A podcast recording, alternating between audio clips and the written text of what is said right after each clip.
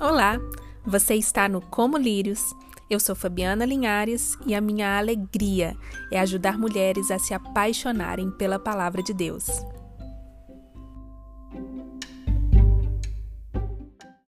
Vamos continuar o nosso estudo no Evangelho de Marcos. E nós chegamos aqui ao capítulo 2, verso 23. Vamos ler juntas? Certo sábado, Jesus estava passando pelas lavouras de cereal Enquanto caminhavam, seus discípulos começaram a colher espigas. Os fariseus lhe perguntaram: Olha, por que eles estão fazendo o que não é permitido no sábado? Ele respondeu: Vocês nunca leram o que Davi fez quando ele e seus companheiros estavam necessitados e com fome? Nos dias do sumo sacerdote Abiatar, Davi entrou na casa de Deus e comeu os pães da presença que apenas os sacerdotes, aos sacerdotes era permitido comer, e os deu também aos seus companheiros. E então lhes disse: O sábado foi feito por causa do homem, e não o homem por causa do sábado. Assim, pois, o Filho do Homem é o Senhor até mesmo do sábado. Amém. Glória a Deus por Sua palavra. Senhor, ilumina o nosso entendimento para que possamos enxergá-lo em todas as coisas no nome de Jesus. Amém. Meninas, no último estudo, nós vimos que Jesus fez aquela afirmação que incomodou demais os fariseus, né? Como ele era capaz de perdoar os pecados, ele mostra que ele é o próprio Deus, porque apenas Deus poderia perdoar pecados. Os escribas acharam isso ó, não foi? Uma blasfêmia. Mas Jesus continuou deixando todo mundo de boca aberta, mostrando que a vinda dele não se tratava de uma reforma religiosa, mas que ele estava mesmo era acabando com aquela religião, religiosidade e substituindo tudo aquilo por ele mesmo. Sensacional! Aqui, cristianismo não suporta religiosidade. Acho que eu cutuquei alguma ferida aí, hein? pois é. A gente tem que ter isso muito claro em nossa mente. Cristianismo não suporta religiosidade. Quando falamos do Evangelho, nós estamos falando sobre as boas novas de Deus, sobre um anúncio que aconteceu na história e que mudou tudo para sempre. A gente já falou sobre isso em outros podcasts aqui. E é por isso mesmo que o cristianismo é diferente de todas as outras religiões do mundo. A essência das religiões do mundo aí é sempre o conselho, é dar conselhos. Já a essência do cristianismo é o evangelho das boas novas, são as boas novas do reino de Deus. Entenda, conselho é do tipo você tem que fazer isso, isso ou aquilo, ou você não não pode fazer isso, isso ou aquilo para estar ligado a Deus. Essa é a forma que você tem que viver para ter acesso a Deus. Um, um, um conselho baseado em boas obras, em coisas que você tem que fazer para alcançar Deus. É você quem faz. E se alguém vem te dar um conselho sobre como viver, sobre todas as coisas que você tem que seguir para alcançar tais e tais coisas, para né, levar a sua espiritualidade e tal, você até pode se sentir inspirado. Mas de uma forma ou de outra, isso vai acabar virando um fardo sobre os seus ombros. Porque vai chegar uma hora que você não vai conseguir seguir uma lista de pode não pode sozinho, pela sua própria vontade.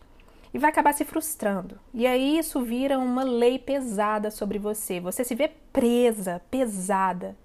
Bem ao contrário do que diz lá em Mateus capítulo 11: Vinde a mim, os cansados e sobrecarregados, e eu os aliviarei. O Evangelho das Boas Obras nos diz: está consumado, foi feito. E quem fez foi Jesus, não foi você. Jesus viveu e morreu para que você pudesse ter acesso a Deus. Entende que são visões e atitudes completamente diferentes? O evangelho está no fato de que você tem acesso a Deus não com base em algo que você tenha feito ou deixado de fazer, mas com base naquilo que o Senhor Jesus fez por você. Ele fez, está consumado. É assim que percebemos a grande diferença entre cristianismo e as centenas de outras religiões do mundo. Mas o que, que religiosidade tem a ver com esse texto de Marcos? Pois é, os fariseus eles eram extremamente religiosos e eles queriam tanto ser donos da lei que acabavam criando barreiras em torno dela, acrescentando um monte de regras específicas.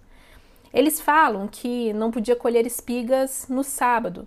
Por quê? Porque haviam 39 tipos de atividades que uma pessoa não poderia fazer no sábado, e colher espigas estava entre essas 39 tipos de atividade, justamente o que eles estavam fazendo ali. O sábado era o dia de descanso. Em sete dias da semana haveria um de descanso total. E eles tomavam isso à risca. É impressionante, né? Porque até hoje os judeus tomam isso à risca. Eu estive em Israel, em, acho que em 2013, 15, não lembro. E eu fiquei impressionada porque no sábado nem o botão do elevador, nem o botão do elevador ele pode ser apertado. O elevador fica parando de andar em andar para que o judeu possa entrar e sair, mas sem apertar o botão, para não fazer nenhum esforço. A religiosidade deles é, não permitiu que eles entendessem algo importante sobre a lei. A lei ela tem um cunho educativo. Pois é, Deus ensina através da lei e ele estava ensinando várias coisas através da lei. Por exemplo, o sábado, que é o que nós estamos falando. O sábado era sobre descanso. Não é sobre um espaço de tempo, mas sobre ter um dia dedicado ao Senhor, em que o cansado renovaria suas forças no Senhor. O princípio do sábado era o dia do descanso, do renovo. E quando o fariseu pensa no sábado, ele pensa na religião no propósito de obedecer severamente àquela lei e ficar bem diante de Deus. Dessa, forma, o que mais os preocupava eram os detalhes, eles se apegavam aos detalhes e não ao fato de que a lei apontava para algo maior e melhor.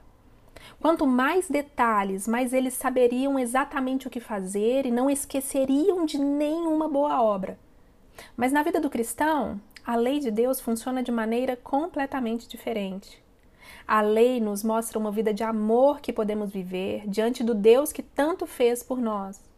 A lei de Deus nos conduz para fora de nós e nos mostra como servir a Deus e aos outros, ao invés de ficarmos vivendo para o nosso próprio umbigo, sabe?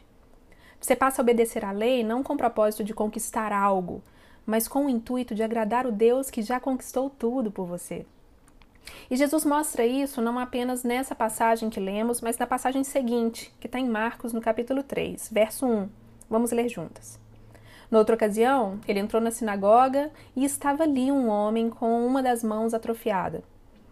Alguns deles estavam procurando um motivo para acusar Jesus, por isso o observavam atentamente para ver se ele, se ele iria curá-lo no sábado. Jesus disse ao homem da mão atrofiada: Levanta-se e venha para o meio. Depois Jesus lhes perguntou: O que é permitido fazer no sábado, o bem ou o mal? Salvar a vida ou matar? Mas eles permaneceram em silêncio. Irado, olhou para os que estavam à sua volta e, profundamente entristecido por causa do coração endurecido deles, disse ao homem: Estenda a mão. E ele a estendeu, e ela foi restaurada. Então os fariseus saíram e começaram a conspirar com os herodianos contra Jesus sobre como poderiam matá-lo. Vamos parar por aqui. Jesus mostra a que ele veio, quem era ele de fato. Ele desmantela os paradigmas religiosos e faz isso ao apontar a sua identidade.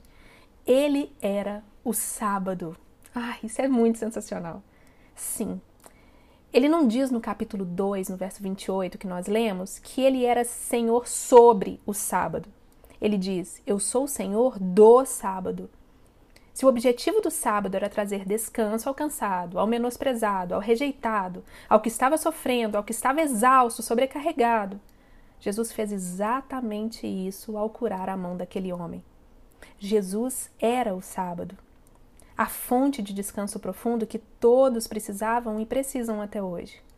Quando Jesus nos chama a descansar, ele está nos chamando para tirarmos um tempo livre do trabalho, tanto em termos físicos quanto em termos mentais, e tornar isso algo frequente em nossas vidas. Mas não só isso. Jesus nos convida a olharmos lá para Gênesis capítulo 2, onde Deus descansa no sétimo dia. Não porque Deus estava cansado, Deus não cansa, mas sim porque ele estava satisfeito com aquilo que havia feito. Havia contentamento com a sua obra e ele descansou. Isso nos leva a descansarmos em um nível muito mais profundo. Muitas vezes, ainda que tiremos um dia de descanso, a gente não se sente revigorada, descansada no Senhor. Porque por trás da obra de nossas mãos existe uma obra martelando em nós, da qual nós precisamos de fato descansar, que é a obra da nossa justificação própria. Nós queremos ser nossas próprias justificadoras, salvadoras. É essa obra que fica nos cutucando que nos faz recorrer à religiosidade com frequência. A gente fica trabalhando duramente para mostrar o quanto nós somos boas, tanto para nós quanto para os outros e até para Deus. E é um trabalho sem fim. Você vai fazer, vai fazer e nunca vai ser o suficiente, a não ser que você de fato descanse no Evangelho. Deus pode descansar ao final de toda a sua obra. Na cruz, o nosso Senhor Jesus, no ato da redenção, ele disse: Está consumado. E é nisso que de fato temos que descansar. Já foi consumado. Não há nada que você possa fazer para Deus te amar mais ou para Deus te amar menos. Em Cristo, Ele já nos ama de forma grandiosa e plena. Deus está satisfeito com você porque você está em seu Filho Jesus. Então não importa quantas férias você tire, quantos botões de elevador você deixe de apertar no dia do seu descanso, ou quantas espigas você vai deixar de colher. Enquanto não houver descanso para sua alma, enquanto você não descansar no fato de que Jesus Cristo já fez tudo o que era preciso na cruz, você jamais vai descansar. Então, minha irmã, eu te convido a viver o cristianismo de fato e deixar a religiosidade de lado. Você vai experimentar uma vida preciosa dentro do amor de Deus e vai descansar no Senhor. Jesus é o nosso descanso. Vamos orar? Pai querido, nós queremos te agradecer, Deus, pela tua palavra, pelo teu amor, pelo teu cuidado. Senhor, que a lei sempre seja gravada nos nossos corações, mas que nós possamos olhar para a lei com um coração grato, como uma forma de amor e que nós possamos segui-la não porque é uma regra, mas porque nós iremos glorificá-lo, nós iremos agraciá-lo, nós iremos viver em gratidão a Ti. Senhor, longe de nós toda religiosidade, nos ensina a sermos cristãs, nos ensina a sermos como Teu Filho. Somos gratas porque o Senhor nos adotou em Cristo Somos gratas por sermos escolhidas por Ti, ó Pai. Obrigada, Deus. Que o Senhor possa trabalhar nos nossos corações para que a cada dia possamos perceber o Teu amor, o Teu cuidado, a Tua majestade. Nós somos gratas a Ti em nome de Jesus. Amém. Um beijo grande para você. Fica com Deus.